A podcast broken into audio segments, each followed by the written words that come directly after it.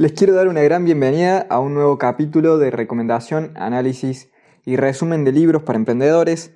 En este caso vamos a analizar un libro fundamental del liderazgo, del liderazgo en este caso para con el equipo, para nuestro mundo externo, que se llama Las cinco disfunciones de un equipo. El libro en inglés se llama The Five Dysfunction of a Team, escrito por Patrick Lencioni, un estadounidense, consultor de empresas y también un gran speaker que tiene diferentes obras muy interesantes. Y básicamente este libro analiza la política organizacional y cómo se desarrollan los equipos en un negocio y un equipo en general, más que nada en la vida, en cualquier aspecto de la vida. Pero en este caso, sobre todo, lo analiza en una empresa, en un equipo de trabajo, básicamente. Y analiza cómo se va desarrollando cada uno de los equipos al momento de apuntar a crecer juntos. Va analizando cada una de las etapas porque eso se trata este libro, de cinco etapas, en las cuales al momento de crecer, los equipos van encontrando diferentes desafíos y diferentes obstáculos. Este libro es muy conocido y utilizado en Estados Unidos hasta por los entrenadores de fútbol americano. Sirve prácticamente para cualquier agrupación de personas, para cualquier equipo que busque un fin común, básicamente. Y comienza analizando acerca de la importancia que tienen los equipos. Básicamente, nos dice mediante una metáfora de que si toda la gente, si todas las personas reman en una misma dirección, se puede dominar cualquier industria, cualquier mercado. La sinergia en los equipos, el trabajo en equipo justamente, puede llevarte a los lugares más increíbles. Si bien está el dicho de que dos cabezas piensan mejor que una, imaginémonos en un equipo totalmente integrado que tiene un mismo norte, no podemos llegar a hacernos una idea de lo poderoso que es un grupo de personas, líderes, que tengan un mismo fin común y que aporten una energía gigantesca para llegar allí, para llevar a ese bote remando a una dirección en particular. Se suman todas esas fuerzas y se multiplican. La ley de la sinergia, para que la busques, para que la analices, es que uno más uno es igual a tres, no necesariamente dos, sino que las fuerzas empiezan a complementarse y suman más, crean más de lo que se debería esperar o de lo que una persona puede llegar a lograr. ¿Por qué uno más uno tres? Entre otras cosas porque si yo puedo crear algo individualmente, es decir, soy uno, y otra persona puede crear algo individualmente, es decir, es uno también, si nosotros nos sumamos, la lógica diría, la matemática diría que damos dos como resultado. Pero cuando nosotros nos sumamos, empezamos a hacer lo que se llama sinergia, empezamos a hacer interconexiones, empezamos a utilizar dos cerebros para un mismo fin, lo cual termina creando un nuevo individuo prácticamente, que sería la unión de ambos. Porque uno le pregunta a uno y el otro responde, el otro hace una buena pregunta que el otro no estaba pensando y de esa manera empieza a haber una interconexión y un desarrollo. Así se genera el pensamiento y el conocimiento. Pero aquí empiezan los problemas. No todo es magia. Como los equipos están formados por seres humanos, son inherentemente disfuncionales, es decir, son imperfectos, como el mismo humano. El trabajo en equipo implica dominar un conjunto de conductas, un conjunto de habilidades y comportamientos, que son muy sencillas en la teoría, en un manual, en un listado de procesos, en un código de comportamiento, en una cultura empresarial, pero que son muy difíciles en la práctica porque implican cuestiones personales, este libro realmente me sirvió muchísimo para aplicar en uno de mis primeros negocios en el cual éramos un equipo de ocho personas, muy cercanas todas, y en las cuales empezaron a dar ciertas dinámicas que el libro bien predice, que cuando lo leía me parecía increíble porque me estaba describiendo, y estaba describiendo todo lo que sucedía, y sean esas dinámicas que, si, si bien son subjetivas, es decir, parten de cada uno, repercuten a nivel grupal y se nota muchísimo. Y es increíble este libro cómo puede predecir cada una de estas cinco etapas. ¿Por qué? Porque lo que siempre digo, así como la antropología puede estudiar al ser humano, así como la sociología puede estudiar a las sociedades, así como hay diferentes ciencias que pueden establecer diferentes patrones comunes de comportamiento y de naturaleza en el ser humano, yo creo que también hay una ciencia de de las empresas, de las organizaciones, de los equipos, y que pueden ayudar a predecir, y que pueden ayudar a predecir, y si se puede predecir, se pueden cambiar conductas, se pueden mejorar algunas cuestiones para evitar ciertos fracasos, para evitar ciertos, ciertas situaciones que no gusten y apuntar a los mejores resultados posibles. Y este libro es uno de ellos, que sin duda tiene un trabajo y un conocimiento y una experiencia en muchísimos equipos de trabajo y que se puede validar. Este libro y este resumen puede ser para cualquier emprendedor, sobre todo le va a servir para aquellos que ya trabajan en equipo, que son incluso empresarios, que tienen un, grupo alrededor, que tienen un equipo de trabajo básicamente, cualquiera en el que esté en un equipo de trabajo, y si no, también les puede salir muchísimo para todo aquel emprendedor que está solo y que en algún momento va a necesitar un equipo. Lógicamente, en algún momento hay un video ahí en el que hablo de los siete aspectos que hay que escalar en un negocio. Uno de esos aspectos es sin duda el equipo y las reuniones y los tiempos, etc. Sin más introducción, comencemos con las cinco disfunciones de un equipo. Cada una de ellas representa una etapa que si no está resuelta deriva en la siguiente como consecuencia. Cada etapa es un problema básicamente. Si no resolvemos la primera, va a desembocar en la segunda y en la segunda etapa va a llevar a la tercera y a la cuarta y a la quinta. La primera de ellas, el primer gran problema, la primera gran disfunción, la primera etapa, es la ausencia de confianza. En un equipo se da muchísimo por más cercanos que sean los integrantes. Yo, a mi primer negocio, lo formé, al primero en serio, lo formé con, prácticamente con familiares y amigos cercanos, que luego se incorporaron personas externas, pero al principio las bases fueron con familiares y amigos cercanos. Por ende, se supone que tendría que existir confianza, porque son todas personas que tienen cierta empatía, cierta sintonía, o que se conoce desde hace muchísimo tiempo. Pero al momento de trabajar en equipo, entran subjetividades, entran dinámicas personales que chocan con otras personalidades y que son aspectos que no se conocen al momento de trabajar en equipo, donde hay presión, donde hay dinero, donde hay eh, egos, donde hay discusiones, debates, decisiones. Por ende, no sabemos cómo se desarrolla la persona en ese aspecto.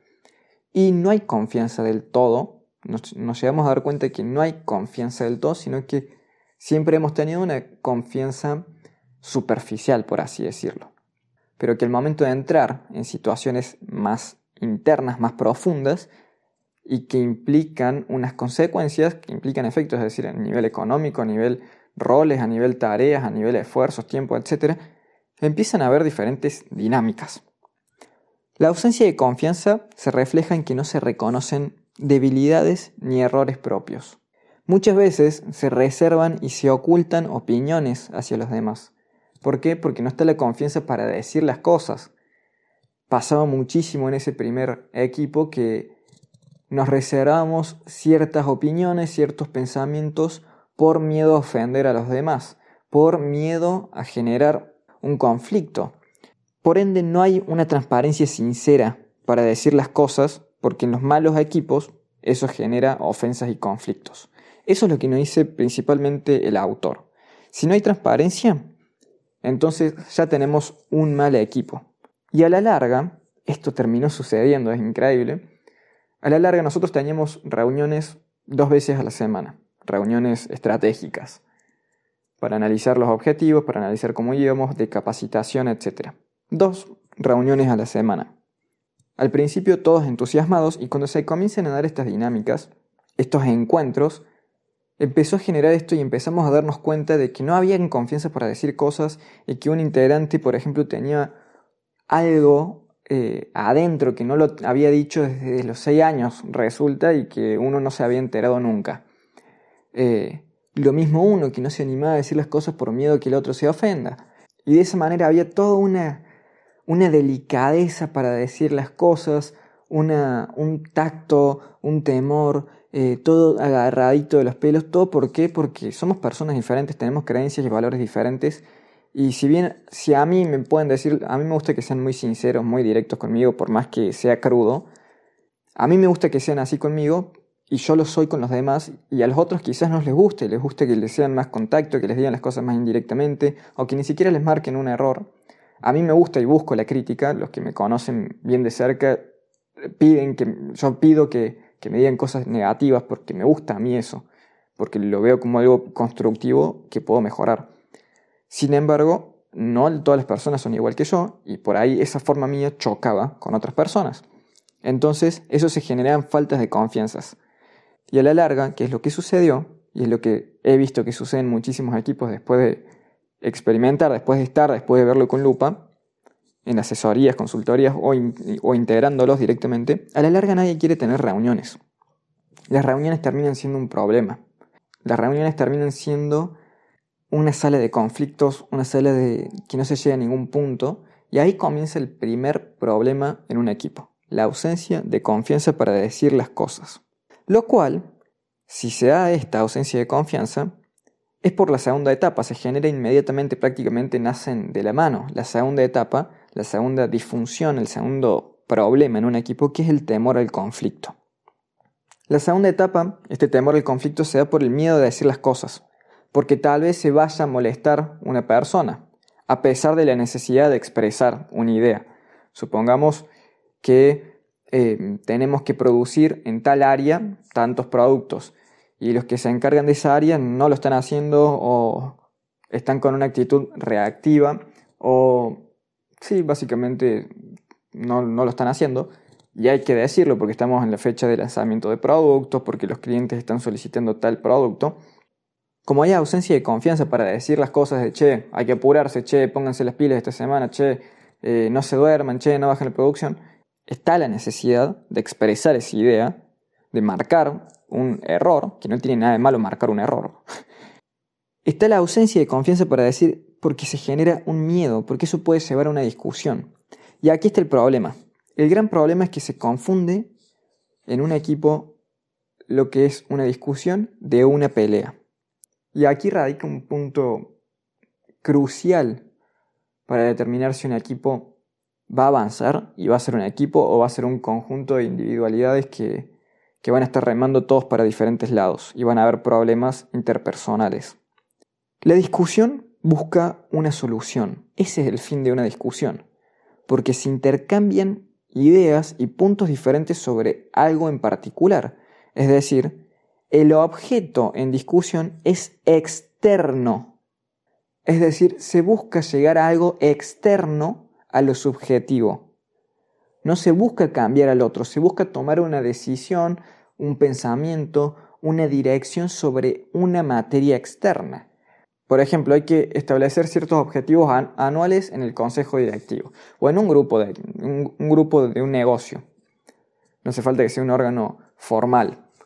Eso, establecer objetivos, es un objeto externo. Y nosotros podemos discutir acerca de ese objetivo, si está bien puesto, si la fecha, si la cantidad, si es muy bajo, si hay que apuntar a más, de quién se va, quiénes se van a encargar, cómo vamos a hacer. Podemos discutir sobre eso porque lógicamente tenemos diferentes visiones, podemos tener diferentes experiencias y diferentes conocimientos. Y muy diferente es una pelea, en que el objeto en conflicto, que el conflicto no tiene por qué ser malo, se vuelca sobre algo subjetivo, es decir, porque vos hiciste tal cosa. El objetivo es ganar o herir. El objetivo pasa a ser, en vez de buscar un fin común, que sería lo mejor para el grupo, por así decirlo, como los objetivos, se busca ganar. Se busca ganarle al otro o herir al otro. Y la, típica frase de, porque vos hiciste tal cosa, porque vos sos así, se ataca a la otra persona, se pasa de lo objetivo a lo subjetivo. Una pelea implica que yo esté teniendo un choque con otra persona. Una discusión es que implique que hay un desacuerdo sobre algo externo. Creo que la diferencia se entiende. Las discusiones no son malas. Las discusiones son necesarias para un equipo. Las peleas son muy malas y eso implica que hay un choque de egos constante en el equipo por lo cual no se está buscando el fin común, sino que se está buscando un fin netamente individualista. Este temor al conflicto es la base del estancamiento de un equipo. Si llegamos a este punto, las tres etapas que siguen son inevitables. La discusión y el debate es la base de la innovación y de las soluciones en un equipo, siempre, porque en ese intercambio de opiniones se llegan a acuerdos o no, pero sí hay diferentes miradas que implican nuevas ideas y que implican nuevas soluciones y que implican buscar un fin común. en una pelea, en un equipo en el que hay peleas intersubjetivas entre los integrantes, se va a terminar por desviar ese, ese equipo hacia un fin que no es común y que simplemente representa el ego, que si bien todos tenemos un ego, hay que ver la medida en la que, en la que lo representamos y la medida en la que lo utilizamos a favor o en contra. ¿Y en qué punto llegamos a una pelea? Cuando se falta el respeto, básicamente. Porque lo ideal es que en un negocio, en un equipo, todos nos podamos decir todo. Ahí está la confianza, el primer paso, la primera etapa. Si yo no tengo la confianza para decirte las cosas, ahí hay una potencial pelea, porque está pasando algo ahí de por qué yo no puedo decirte algo. Quizás porque te vas a ofender, quizás porque me vas a insultar, quizás porque no te podés tomar nada que no sea personalmente. Si yo no puedo marcarte un error y vos no podés marcármelo a mí, a partir de ese momento existe un gran problema en ese equipo y comienza un estancamiento y un deterioro de ese equipo que en algún momento va a terminar por dividirse.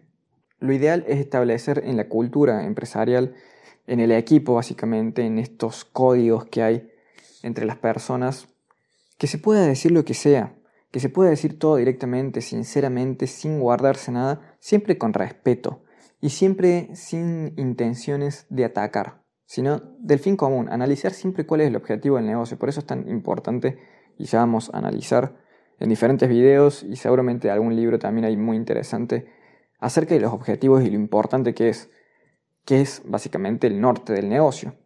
Muy bien, el autor descubrió que la ausencia de confianza desembocaba en el temor al conflicto, que esta era la base del estancamiento de un equipo, entender al conflicto como algo negativo y no como algo positivo que apunta a buscar soluciones, innovar a puntos en común, con fines comunes. Este temor al conflicto desembocaba en la falta de compromiso. A ver, si somos un equipo, siempre tiene que haber mínimo un líder que tome decisiones en nombre de todo el equipo buscando el fin común. Esa es la definición de liderazgo básicamente. No de poder y no de autoridad, sino de liderazgo. Alguien que está encargado del grupo y que tiene la posibilidad de tomar decisiones con el fin de beneficiar a todos, con el fin, valga la redundancia, de alcanzar ese fin común. Y las decisiones que se toman son decisiones para todos, por más que no exista acuerdo con esa decisión. En los malos equipos, a ciertos integrantes les da igual que algo salga bien o esperan incluso que las cosas salgan mal solo porque no están de acuerdo con eso, con esa decisión. Esto es típico. Hay una discusión, esto no es negativo, ¿no? Hay una discusión acerca de un posible nuevo objetivo, por decirlo, o una toma de decisión, o una distribución de presupuestos, o una unidad de negocio, una estrategia de marketing, etc. Y se toma una decisión. Se toma una decisión que generalmente, esto pasa, se aplica en todo en la vida, que generalmente no contenta a todos. En los malos equipos, los que están descontentos o en desacuerdo con dicha decisión, en los malos equipos, esos integrantes no esperan que las cosas salgan bien e incluso desean que salgan mal solamente para demostrar que tienen razón o solamente porque no están de acuerdo. Vamos a ponerlo en un ejemplo de un equipo de fútbol. El director técnico y el capitán, sobre todo el director técnico, tiene el liderazgo.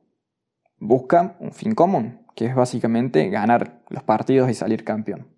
Por eso tiene que tomar decisiones de a qué equipo va a seleccionar o qué quiénes van a ser los jugadores del partido, quiénes van a integrar el equipo, el once inicial. Esas decisiones implican que tienen que haber titulares y que van a quedar suplentes, es decir, hay personas que no van a jugar el partido.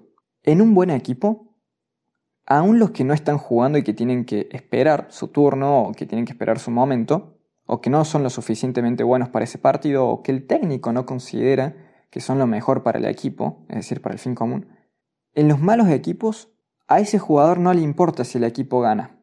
O incluso, en los peores equipos, ese jugador que no juega, que le toca esperar el suplente, espera que pierda su equipo solo porque no lo pusieron a él, o solo porque no esté de acuerdo con la decisión del director técnico. En los grandes equipos hay compromiso con las decisiones por más que no se esté de acuerdo. El compromiso con los resultados es algo fundamental, el compromiso con ese fin común. Siempre insisto al que al momento de crear equipos, al momento de contratar gente, al momento de integrar equipos, no busquemos a la persona que tenga tales capacidades y tales conocimientos, sino la persona ideal que tenga esa actitud de liderazgo interno, que busque el fin común, que busque crecer, que busque lo mejor para todos. Porque podemos tener el mejor jugador en el equipo, pero si ese jugador es individualista y que no le importa que todos ganen, si él no juega, ese jugador no vale nada. No importa porque ese jugador genera conflicto en el equipo, adentro. Y así, el equipo en el partido, en el, exterior, no puede rendir bien. En una empresa pasa lo mismo. Podemos tener una persona súper talentosa con el mejor currículum, con toda la experiencia del mundo, pero si genera conflicto por su ego adentro de la empresa, adentro del negocio, eso se va a reflejar en el mundo exterior. Eso se va a reflejar en cómo aportamos valor al cliente. Lo cual, esta falta de compromiso, el autor nos advierte que deriva en el cuarto, en la cuarta disfunción, en, el cuarto problema, que es la ausencia de responsabilidad. En inglés, la ausencia de lo que se llama accountability. Que aquí comienza a suceder algo muy particular, que seguramente si has formado parte de algún equipo de negocio, todo esto te sonará muy familiar. Como no hay confianza, como hay miedo al conflicto y como no hay compromiso, los líderes se terminan volviendo la única fuente de disciplina. Y aquí comienza la decadencia. El líder comienza a decir qué hay que hacer. Nadie propone nada y todos esperan. Solo hay quejas y disgusto. Nada viene bien. Y esto es algo a un punto en el que llegué en mi primer equipo, en mi primer negocio. Llegó un momento en el que ya no había decisiones que que sean ni siquiera neutras, sino que simplemente siempre había quejas, disgustos, nadie proponía nada, todos esperaban a que les digan qué hacer, y no había liderazgo, no había compromiso con el equipo. Nadie hacía algo sorprendente o más allá de lo que se esperaba que, que haga, por supuesto, su actividad. Nadie es que terminaba una tarea y, y ofrecía ayuda al otro, ni, ni trabajaba con ese fin común sino que hacía las cosas que tenía que hacer listo, ya está. Nadie hacía de más. Y el líder, en este caso me tocaba particularmente a mí, pero puede pasarla a cualquiera, el líder en este caso tiene que estar atrás de las actividades para que los resultados se den. Es decir, el líder se transforma en un cuello de botella de que si él no está, las cosas no se hacen y el negocio tiende a decaer.